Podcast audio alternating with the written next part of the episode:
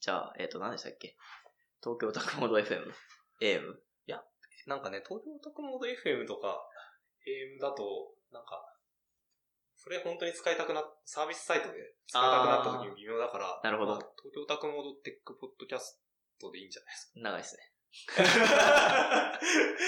ね。 いや、そうですね。えじゃあ、お何お、オタクモードテックポッドキャスはい。トですかね。はい。じゃあ、名前は、オタクモードテックポッドキャストでいはきいま。しょう。あ、で、エピソードノート。あ、で、ここから、なんか、良さげなやつを、司会が拾っていく。そうですね。個人的には、このポモドーロテクニック実践してから1年ぐらい経った話がすごい気になります。ああ、そうですか。あんまりなんかこう、個人の、なんていうかそういう、テックじゃない、テックじゃないことはないですけど、仕事術的な話ってあんまりみんなしない感じがあるんで、そうですね。なんか割とネタ的にも、あ、こいこの人ポモドーロやってんなみたいな。ポモドーロはまあよよく聞くメソッドではありつつもう、ん。みんなそれ使ってどうなのみたいな話はあんましないんで。そうですね。オモドールテクニックはまあ、その、だいたい25分 ?25 分一つのタスク集中してやったら5分休憩みたいなはいまあ、はい。テクニックで、そこは皆さんググってもらえればわかると思うんですけど、なんか個人的に今までずっと、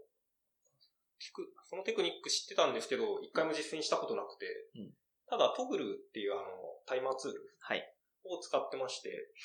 それはなんか自分が週にどれぐらいのタスクを、をまあ、実装にどれぐらい、レビューにどれぐらいと、ミーティングどれぐらい時間使ってるのかっていうのを可視化できるのを使ってるんですけど、んなんかたまたま、そのポモロテクニックをトグルで、えーっと、もう、その、実践できるっていうか、トグルの機能として、まあ、ポモドーロっていう、なんですか、オプションはい。をイネーブルにすると、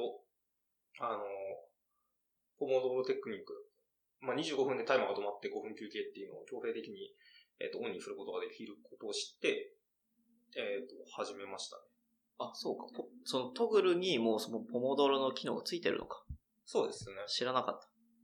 ですね。あとは、なんか去年、去年ぐらいですって、まあ1年前ぐらいなんで、あの、ソフトスキルズって本流行ったのわかりますあの、なんか緑色の、なんか、エンジニアがた。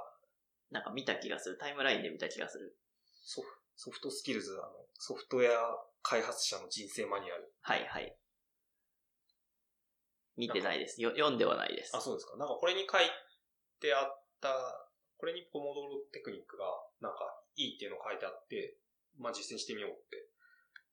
えーと思って、まあそのままずっと、惰性じゃないですけどね。やっぱりなんかこう、リズムよく仕事ができるので、うんうんそのまま続けてますね。あとは、これやってると、なんか、じ自分のタスクが、まあ、これぐらいの機能の実装だったら、なんか、何分もドロールで終わるとか。おやっぱりそういう単位的なものとして、まあ自分の、なんていうか、効率というか、あの、どれぐらいの生産性があるかっていうのが測れるっていうのがそうですね。良いっていう感じですか。そうですね。あとはミーティングの間に、まあ、30分だけ時間があったはら、いこのワンポモ道路で何ができるかっていうのを、なんかこう、もうパッと自分ができることと、その空いてる時間がマッチするんで、なるほど。結構便利に使えてますね。結構あれですね、スクラムに近い考え方ではあるんですかね。そうですね。タイムボックスで切って、やっていくっていうう。ん。あ、そうですね。なんで、自分は今、そのスクラムチームに所属してないですけど、はいあの、スクラムチームで開発してた時は、その、まあ、えっと、実績ポイントはいはい。開発の実績、開どれぐらい開発に時間かかったかって、ポイントの計算の時は、まあ、そのトグルで、えっ、と、トラッキングしてた何歩も道路分だから、えっ、と、このカードは3ポイントとか、ああ、っていうようななるほのど。、をまあ、つけるのにも役立ってました。まあ、集計はちょっと、なんか、手作業ですけど、なるほど。手作業っていうか、手作業、手作業でもないですね。トグルの、あの、ダッシュボードの中に、その一つのタスクに対し、対して何時間自分が使ったかって、あの、まとまるので、はいなんかそれ見て、あ、なんか3時間ぐらいだから、あまあ、1ポイントか2ポイントぐらいだな、っていうふうについてました。なるほど。結構、いいですね。うん。はい。ですかね。ですかね。まあ今のはなんか一番こうさらっと話せそうだった話題があったんで、うん。あれをしました。あとは、そこなんか、なんていうか、会社に絡める系のやつがなかなか難しくて、会社に行け、ああ。こう例えば開発に東京タクモそードうの何やってますかっていう。そう、そういうう話とか、まあ、あと、まあ、多分、その、トムの中で何をやってるっていう、その、話が多分どっかに入るじゃないですか。今日のゲストは、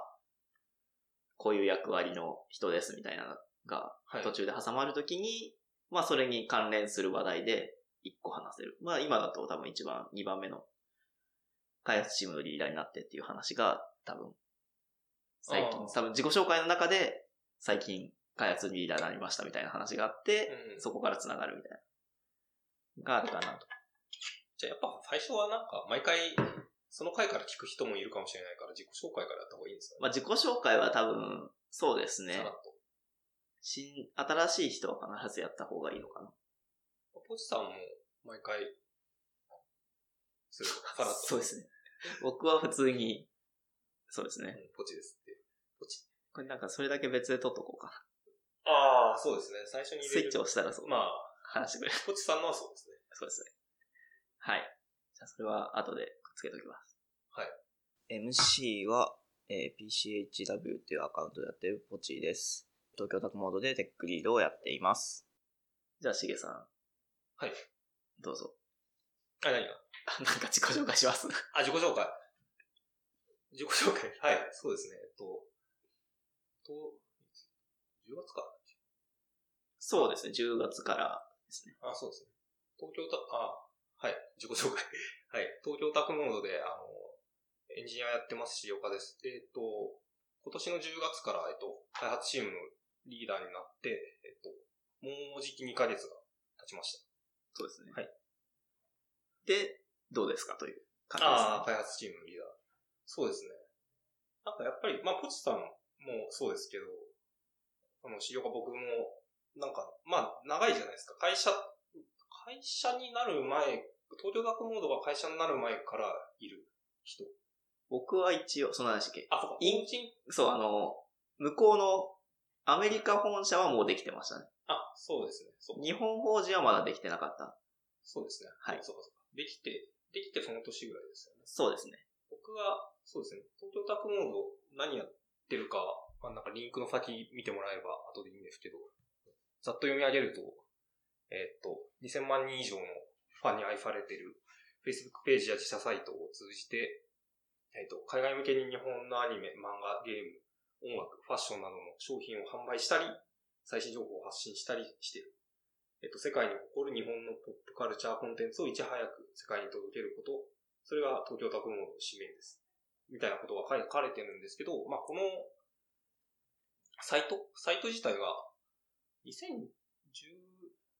2012年ぐらいにできて、で、もう何年か、そうですこねこがすぐ出てこないっていう。あプロジェクトが始まったのが2011年。はい。で、その時は Facebook ページしかなんか、情報発信をする Facebook ページしかなくて、はいその後に、あの、海外の、えっ、と、有名なところで言うと、Y コンビネーターみたいな、インキュベートプログラムの500スタートアップスっていうところに、えっ、と、お誘いをいただいて、2012年に、えっ、と、そのプログラムに参加して、そのタイミングで4月頃ですかね、そ法う人化して、はい。で、そっから、僕はその2012年の会社になる前からいるんですけど、小津さんは、その会社になってすぐ後ぐらい、秋ぐらい。そうで。すね。多分、ジョインしたのは、ちょうどその500のバッジって言われてる3ヶ月でしたっ3ヶ月。け ?3 ヶ月のバッジが終わったぐらいに、初めてジョインしてるんで、で、そこでまあ、初めなんていうか、ボランティア的な、その週末とか夜だけ手伝いするみたいな感じでジョインして、本格的にジョインしたのは、その後10月かなそうですね。10月秋口にジョインして、まあ、それからずっとやってますって感じですね。なんで、まあ、二人とも、そうですね。開発チームのリーダーのは、になっての話だったんで、の流れだったんですけど、まあ、二人とも長くいるっていうか、まあ、会社になる前後ぐらいからいるので、まあ、補三メンバーっていう感じで、なので僕も、なんかその、チームリーダーになるにあたって、まあなんかそんなに抵抗もなかったっていうのと、まあなんか今いる、そんなに急激にエンジニアさんが毎毎月10人ぐらい入るような組織じゃなくて、まあ確か緩やかに一人ずつ増えるような組織なので、まあね、できるかなと思ってやったんですけど、まあ結構大変ですね。まあ、見てると感じますね。なんかやっぱ圧倒的に行動閣僚が減ったっていうのは、はい。まあ一点ありますね。あとはワンワンも今までファレル型だったんですけど、今は10人ぐらいを対象に、まあ大体各週か、人によっては週1回ぐらういんやってるので、まあミーティングでなんか時間がもう解けていく。そうですよね。っていうのが多いですね普通に一人1時間、まあ1時間もやってないですかね25分ですね。 25分か。25分やってたとしても、かなりの、かける10でね、250分なんで、かなり時間が取られる。まあ人によってはもうちょっと長めにやったりとかがあるんそうでで、っすねて話ですよね。あとは意外と雑務が多いなっていうのをやってみて思いましたね。それはリーダーの雑務ですかリーダーっていうか、リーダーなんですかね。その、まあ、チームのまとめてる人のリーダーの雑務、そうですね。あと、ため、例えば勤怠だったりとか、はい。有給休暇の承認とか、はいはい。あとは経費生産。ああ、そうですとかね。経費生産の承認とかも、すごく、なんか、まあ、めんどくさいって言うとちょっと怒られちゃうんですけど、なんで、まあ、そういうのなるべくなんかこう、しない、しなくていいような効率化の仕組みとかをしないと時間が、なんかあっという間に消えちゃってるんで、なんかそういうのを最初に意識して、あはい、やりましたね。そうですね。有給のやつもほぼ自動化されてますね。そうですね。あんまり、良くない。言っていいのかわかん ないですけど、まあ大丈夫だと思います。普通に。まあダメな時はダメって言うんですけど。まあ基本なんか、取っていいですかって聞かれても、まあ基本いいので、もう確認せずに有給を取ってくださいと。そうですねあ。の、さすがに有給のなんか、10日とか20日とかある中、マイナスな、なられると困るんですよ。まあそれはそうですね。それはさすがに取れないの。取れないものは取れないんで、あれですけど。はい。け一応、有給は権利、一応というか、有給休暇は権利なので、はい、勝手に取ってもらってって感じですね。なんかやっぱり一番なんか大きいのは、ワンオンワンかなっていう感じはするんですけど、なんか、どうですか、ワンオンワン。ワンオンワン、大きいっていうのは、なんかその変化、まあ、変わったことみたいな感じですね。なんていうか、比率的にその時間を占めるのが多いイメージがある。そのリーダーの役割として、そうですね。なんていうか、吸い上げだったり、まあなんか悩み相談というか、うん。まあ結構多岐にわたると思うんで、普通にその、まあ、キャリア的な話もあるだろうし、実務的な、こういう実装で悩んでますみたいな話もあるし、なんかこういうことやりたいんですみたいな話もあると思うんですけど、うん結構まあ僕、多分ワンオンワンできない、受けれない系の人なんですけど、 なんでですかいやなんかあんまり、うーん、なんかこう、難しいじゃないですか、相談受けるっていうのは。 そうですね。そう、コミュ障なんで、いや そうですね。最初にでも、あの、最近、ちょっと人に教えてもらった本で、ヤフーのワンオンワンっていう本があって、ヤフーの本間さんって方が出してる本があるんですけど、これをワンオンワン始める前に読みましたね。なるほど。で、最近も、また別の人からこの本、いいらしいです。なんか、いいらしいって聞いて読んでみてはよかったんで、読んだ方がいいですよって教えてもらったんですけど。なるほまど。あ、なんか、幸いもう読んでたので、よかったんですけど。でここはなんかいろんなワンワンのやり方が書いてますね。なるほど。ワンワンの、まあ、じょなんかまあコミュニケーションを日々日頃話してる、なんかえーとことでまあ円滑に進めることができるとか、なるほど。あとはまあワンワンもいろんなやり方があって、なんかこうコーチング寄りのワンワンだったりとか、はいはい。まあお願いするワンワンだったり、まあ、今はうちの会社はすごい細かくはやってないですけど、評価面談の指標にもやっぱワンワンは使わないといけないので、なんかそういうやり方だったりっていうのが書かれてたりしなます。るほど。もし読んでない人がいたら、ワンワンされている方で読んでない人がいたら読むといいのかななとるほど。なんか割と最近その何でしたっけ、成果主義的な、あれ、評価のあれで、えーっと、まあなんか、ちゃんと継続的にワンオンワンをしていかないと、あの、なんていうか、評価できないみたいな話が、確かどっかで出てましたね。そうですね。やっぱり、なんかや、何やってるか見てあげないと、やっぱ評価し、適切に評価してあげられないので、そうですよね。うん、そこは、やっぱり四半期に一回、その評価面談だけそうですす。るとかだと結構多分、そこの評価もぶれるし、まあ、なんですかね、人によっては、なんか日々ちゃんと見てもらってないのに、なんでこの評価、いい、いい評価だったら多分不満出ないと思うんですけどまあそうですね。 悪い評価だった時に、その評、評価の根拠が、まあまあ、まだ僕は、そのリーダーになって、えっ、と、四半期1回とか、まあ2ヶ月ぐらいしか経ってないんで評価する立場になったことはないんですけど、うん、そこが適切にできないと思なるほど。う、うん、っていうのはありますね。割とうちの会社は、どこのチームもワンオンワンをやってるっていう感じで、やってますね。そうですね。一応会社として、2週に1回はいぐらいは、の頻度では、まあやってくださいねっていう感じでしたね。そうですね。ただまあなんか、この前、えーっと、ポチさんと僕とで、まあ、とある、なんか、いなんか、ベテランのエンジニアさん、はいまあ、。C、CTO だったり、技術顧問だったはいり、いろいろやってきた人に、なんかアドバイス聞きに行った時には、まあなんかワンワンとかも、そう、地、なんなんですか、問題にならない最低限の頻度でやった方が良くて、なんかあんまりマネージメントばっかりしてると、して、そのコードとか書けなかったり、そのシステムトラブルとか、サーバートラブルとか、はいなんかいざという時に、え手助けできない、なんか役、役に立たないおじさんになっちゃうから、 そうですね。 できるだけそのワンワンの頻度を減らして、自分の時間作って、えーっと、ちゃんとエンジニアの戦力としてコードをもりもり書い書くことを意識してやらないといけないっていうことを言われて、ちょっとまだそこまでできてないです、はいワンワンの頻度。本当は2週間に1回なんですけど、あ、2週間に1回を、まあ、3週間とか1ヶ月に1回とか。そうですしね。た問題がなければ、どんどん長く、その、やっていってっていう話ですよね。そうですね。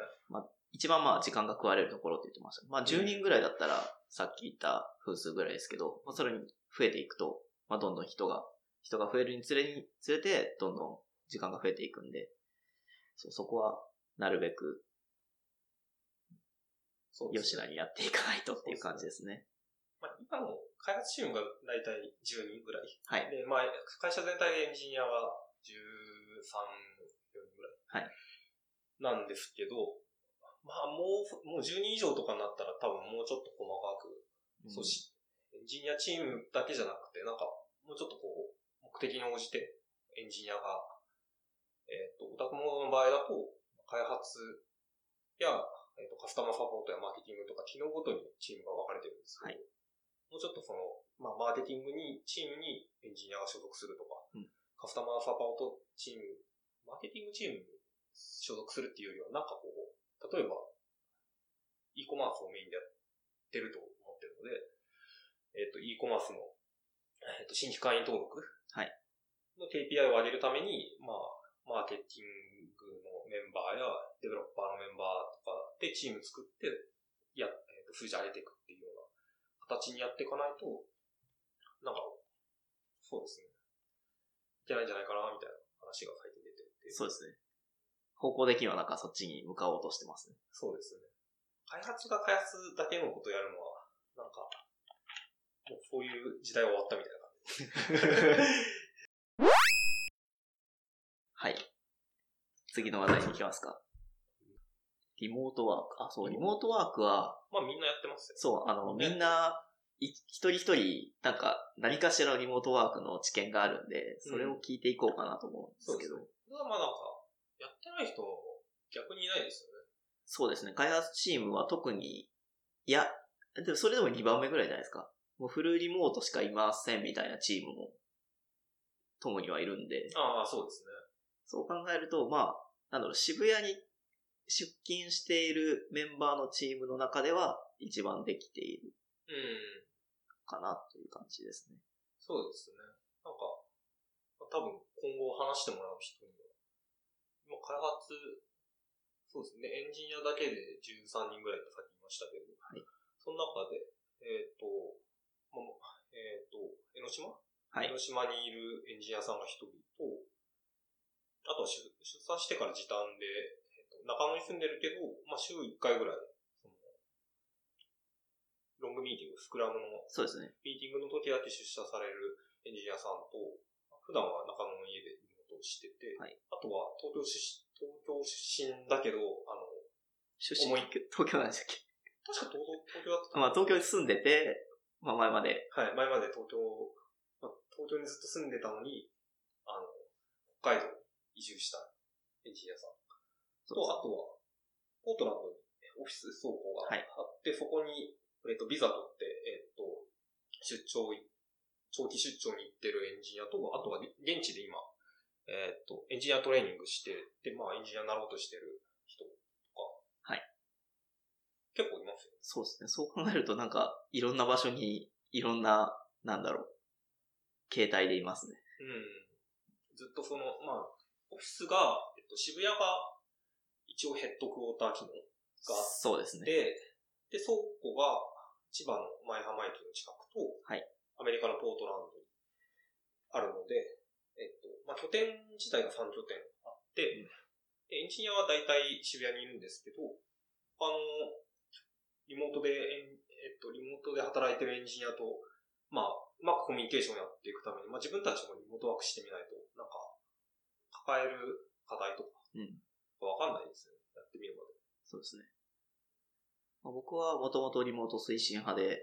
ガンガンリモートに関する、あれをこう、いろいろ理由をつけて、もう例えばなんか、冬だと、あの、インフルエンザが蔓延して、うん。あの、オフィスに来るなみたいな 雰囲気を醸し出しつつ、リモートしますって言ったりとか、あとは、まあ、咳が、まあ、結構東京タクモードの人数がこう、急に増える時期が、まあなんか、何回かあって、で、オフィスが手狭になって、まあ、オフィスはそんなに一気にその、移転したりとか、うん。うん。まあ、何回かありましたけど、いきなりは移転できないんで、そうですこね。う、席を、こう、用意したりとか、いろいろしたりして、席が足りなくなってきたみたいな話が、まあ、上がることが何回かあったんですけど、その時に、まあ、あ、席がないんだったらリモートしようみたいな。 ああ、ありましたね。そういう時期。そ僕、印象的だったのは、熊、あ、地元が熊本で、あの、1ヶ月ぐらい熊本でリモートワークしていて、今、オフィスが渋谷なんですけど、前表参道のオフィスだった時に、はいはいその、リモートワークを終えて戻ってきたら、まあ、知らない人が2、3人とか増えてたんですけど、な自分の席に、その、なんか知らない人が 座ってて、こうずっとその席を使ってて、なんかこう、ちょっと、気まずい、気まずいながら、ちょっとすいません、そこ僕の席なんでどいてくだ さいって、なんか知ら初対面の人にお願いして、どいてもらうっていう時期はありましたね。座る席がないっていう。でもそうですね、この時期、インフルエンザとかも流行ってきて、で、なんか、ひどい時ってなんか毎週、毎週誰か風邪ひいて休んでますよねう。。そうですね。毎週常に誰かが風邪ひいてて、復活したらまた次の誰かがそう。まあ、やっぱりオフィス、まあそうですよね。なんか、潜在的な、そうなんていうんですか。潜伏期間があったりとかすると、うんその日元気なんだけど、実は、金をまき散らしてたみたいな。があったりするんで、そう考えると、まあ冬とかそういう流行してる時、まあその途中の通勤とかでも結構風邪にかかったりとか、そのインフルエンザ移されたりとかがあるんで、まあリモートやりやすい時期かなっていうのはありますね。そうですね。まあ、あとは、まあ、あんまり、なんか縁起でもないですけど、まあ、東京大地震いつか起こるみたいはい。な話も、まあ、なんか言われてますけど、まあ、大地震とか起きたら、まあ、仕事してる場合じゃないけど、そうですねで。もまあ、他のひところ、まあ、例えばアメリカ側だったら普通うに、ん。まあ、心配、日本は心配ではあるとは思いますけど、まあ、自分たちの仕事は普通にできるったりしますし、そうですまあ、北海道にいるエンジニアさんとかも、普通にコード書けると思うんで、そうですね。なんか、まあそういうふうにリスクヘッジできるっていうのはいいですよね。そうですよね。確かに。あとは、なんかリモートワークすると、まあ、よくありがちな、あの、なんだろう、ちょっと、体調が悪いのでリモートワークしますみたいなやつも、当初は結構やってた気がしますけど、うん。最近はもう基本的に体調が悪いっていうセリフが出てきたら病院に行ってくださいっていうのが、を返すのがこう、上等というか、うん。あれになってきてますね。うん。そうですよね。でもなんか最近、まあ、プツさんもロサンゼルスとかポートランド出張行ってたから、なんかなんとなくわかるかもしれないですけど、僕もなんか3ヶ月ぐらいポートランドに出張で行って、あとは、まあ、会社に、あんまり3、4割、あの、日本国籍じゃない人はいがいるじゃないですか。ネイティブの人たちそがう。ですね。なんかそういう人たちに話聞くと、この日本は医療費が、の負担が、すごい、あの、あんまりしなくていいから、サーレ補助ではい。病院とか行けるから、その、もうなんかちょっと体調悪かったら病院行くっていう、その、習慣ができてるけど、もう海外とかアメリカとか医療費めちゃくちゃ高いから、うん。そのちちょっとやそっとだと病院に行くっていう感じになってないんで、なんかそこら辺はなんか違うなと思いました。そうですね。なんかめっちゃ高いって言いますからねう。んなんか歯医者の話とかも、日本で、そう出張行く前に、行ってから、その渡米しますみたいな、結構聞きますもんね。なんか向こうは、どっちかっていうと、その、ファーマシー、CVS ファーマシーとかで、アスピリンを買って飲むみたいな。うん。結構その錠剤とかはめっちゃ置いてある感じがしそうまですすね。ねなんか痛み止めとか薬でカバーみたはいい。な感じがしますね。そこはなんか、そうですね。オタクモード入るまでは全然知らなかったことですね。あと、オタクモードで多分リモートワークで絡んでくるのは、時差の話が結構絡んできて、さっき言ったように、あの、ポートランドに、まあ今、倉庫があって、で、こっち渋谷と、えっ、と、舞浜、まあ東京があるんで、まあ一緒に、普通にその、なんていうか、普通の日本的企業の8時から何時みたいなやつでやると、ほぼ重ならないんですよね、うん。うん。タイムゾーンが。そうですね。まあ、そうなった時に、まあ、ちょっと最近他のチームでもやってますけど、なんか微妙に時間をずらしてやるときに、まあ、例えばリモートで朝ちょっと向こうとミーティングしてから出社するとかそうですね。やってますよね。渋谷の始業時間が朝の9時半から、えーで、終わるのが、まあ、6時半。はい。で、アメリカが、そのサマータイムとかって、この1時間ずれる時間があるんですけど、今は、だいぶタイムゾーンが合うようになって、こっちの朝の10時が向こうの夜の夕方の5時。はい。で、向こうの勤務時間が6時だから、まあ1時間ぐらいしかかぶる。そうです短い時間だと、時期だと30分ぐらいしかかぶんないから、ね。うんすごいコミュニケーションしにくかったですね。そうですねいた。時とかは。まあ、なんかそこら辺周りはいろいろ、まあ、例えば、あの、まあ、逆になんかその、なんていうか、被ってないことでいいこともあるんですよね。開発チーム的には。うん。こっち側で実装して、寝る前にこうプルリコを投げると、 向こうがレビューして、朝起きた時にはもうレビューが返ってきてるみたいな。うとかが、まあ、いい面もありつつ、ダメな面は、例えばまあ、ひどきのコミュニケーション、まあ、スラックとかで、なんかこう、ちゃんと就業時に、なんかこう、申し送り事項みたいな、まあ、スラックだったり PR のコメントだったりとかするんですけど、ん。うん。をやったりとか、あとなんかあるかまあ、非同期コミュニケーションをちゃんと意識してやんないと結構きついですよな。ね。う。そうですね。リモートワークうんぬんかんぬん、プラス、あの、そうですね。同期的にコミュニケーション取れないっていうのがある。あの、なんか、会議的なやつでも、あの、録画を残して、そう、後から見れるようにするとかは、あの、週一で全体回答というか、なんか、情報共有の場うん。があるんですけど、あれも、今だと結構録画をしてって、なんか置いてあるんで、まあ、例えば見れなかったりとか、まあ、向こうだと、例えば、あの、現地の企業の会食があって、見てれないっていう時も、まあ、後で見れたりとか、まあ、ももちろん議事録もありますけど、なんかこう、なんていうか、熱量みたいな。うん。まあ実際映像見て、声聞いてっていうのもできるようになってる。それもやり始めたの今年に入ってからですよね。そうですね、ズーム導入してからですね、ハンガードだとなんか、うまく録画できなかったというか、うん。録画するのがまあめんどくさかったというか、そうですね。Mac だと、なんでサウンドフラワー買いに、かまして、クイックタイムプレイヤーとかで画面収録とかして音もちゃんと入れないとそいけないんですよう、ね。そうです。 Google ハンガードだと。ズームだと、もうなんかズームでミーティングしてるまんまの映像を勝手に録画でき、勝手にっていうか、録画ボタンを押せばできるんですよ。うんそこはすごい便利ですよね。めっちゃ便利ですね。ズーム、前からあったつうのはなんで 知らなかったんですかね。なんか、海外企業は結構使ってたりとか、あとオープンソースのやつとかはよく使ってましたね。うん僕はなんだっけな、どっかのオープンソースが何かデータベースかなんかを吹っ飛ばしちゃって、それをな、復旧させる、あの、ライブ中継みたいなのを YouTube でやってたんですけど、そこで、その OSS のコントリビューターたちが、えっ、と、会話してたのが Zoom だったっていうのを見て、あ、あー Zoom 良さそうっていうのを、なんだっけな。なんか割と大事件だった気がするんですけそうど。ですね。ちょっと、うろ覚えだから、なんか適当に言って間違っちゃうと、あれなんで。そうですね。 こういう名詞は出さないようにしますけど。はい。そうですね。あとは、まあ、アップロード先は、意外と YouTube にアップロードしてるっていう。そうですね。あの、録画した、まあ、今だと、あの、開発チームだと、デイリースクラブのやつと、あと、まあ、スプリントのイベント系と、あとは、あれか、金曜日の、なんか、開発チームの、なんか情報共有ミーティングみたいな、とかですね。そうですね。なんか限定、限定公開っていうか、その、特定の、その、許可した人にしか見れないような設定も、YouTube できるので、そうでなすんかね。パブリックにならずに、えっと、常に、あの、非公開、非公開限定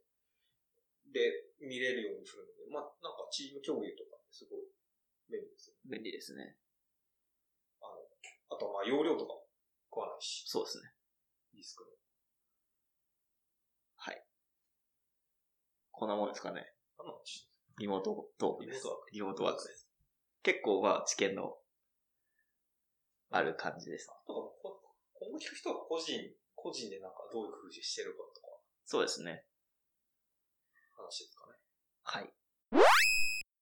これ編集大変そうですね。気づきましたいや、一発撮りがいいな。一回、一回一回止めた方がいい。ああ、それでもいいっちゃいいんですけど、まあ、てかもう別に編集しなくて出す。まあそれでもいいですけどね。この今喋ってるの含めて。まあでもな、何かしら加工はしなくちゃいけなくて、結構、これマイクのせいかわかんないですけど、ホワイトノイズが、さーっていうのとか、まあ、このなんか空気の音みたいなやつが結構拾っちゃってるんで、うん。そこの加工とかはしないといけないのかな。うまああとは、あの、広告を途中に差し込むのと、ん、そうですね。 あとはまあ僕の自己紹介はまだ入れてないんで、はいあの別撮りで言います。はい。はい。皆さんどれぐらい動画の、あの、編集に、動画じゃないか。音声うん。編集に時間かけてるんですかね他のポッドキャストやってる人は。いや、でも結構、その、リビルド FM の裏側の話とか結構ブログに書いてるじゃないですか、宮川さんが。はい。あそこ見ると、なんかいろいろいじってんだなっていう感じはしますね。なんか、そういうソフトを入れて、もう覚えてないですけど、 後で見直します。はい、お願いします。はい。じゃあ、1回目はこれぐらいにしますか。なんはか、エンディングみたいなの届けます、エンディングってみんななんかどうやってるんでしたっけポッドキャストあんま記憶なくて。じゃあ今日はこの辺で、みたいな。あ、そうじゃあお疲れ様でした。はい。感じか、なんか、もう、音楽鳴ってるとこもあります。 あ、あの、ホタルの光みたいな。やって FM さんとかは、ああ確かなんか、すそれっぽい音楽がな流れて終わってました。なるほど。昨日やってた。はいはい。なるほど。じゃあ、今日はこの辺りで、はい。では、東京オタク、んオタクモードテックポッドキャストでした。はい。お疲れ様です。お疲れ様です。はい。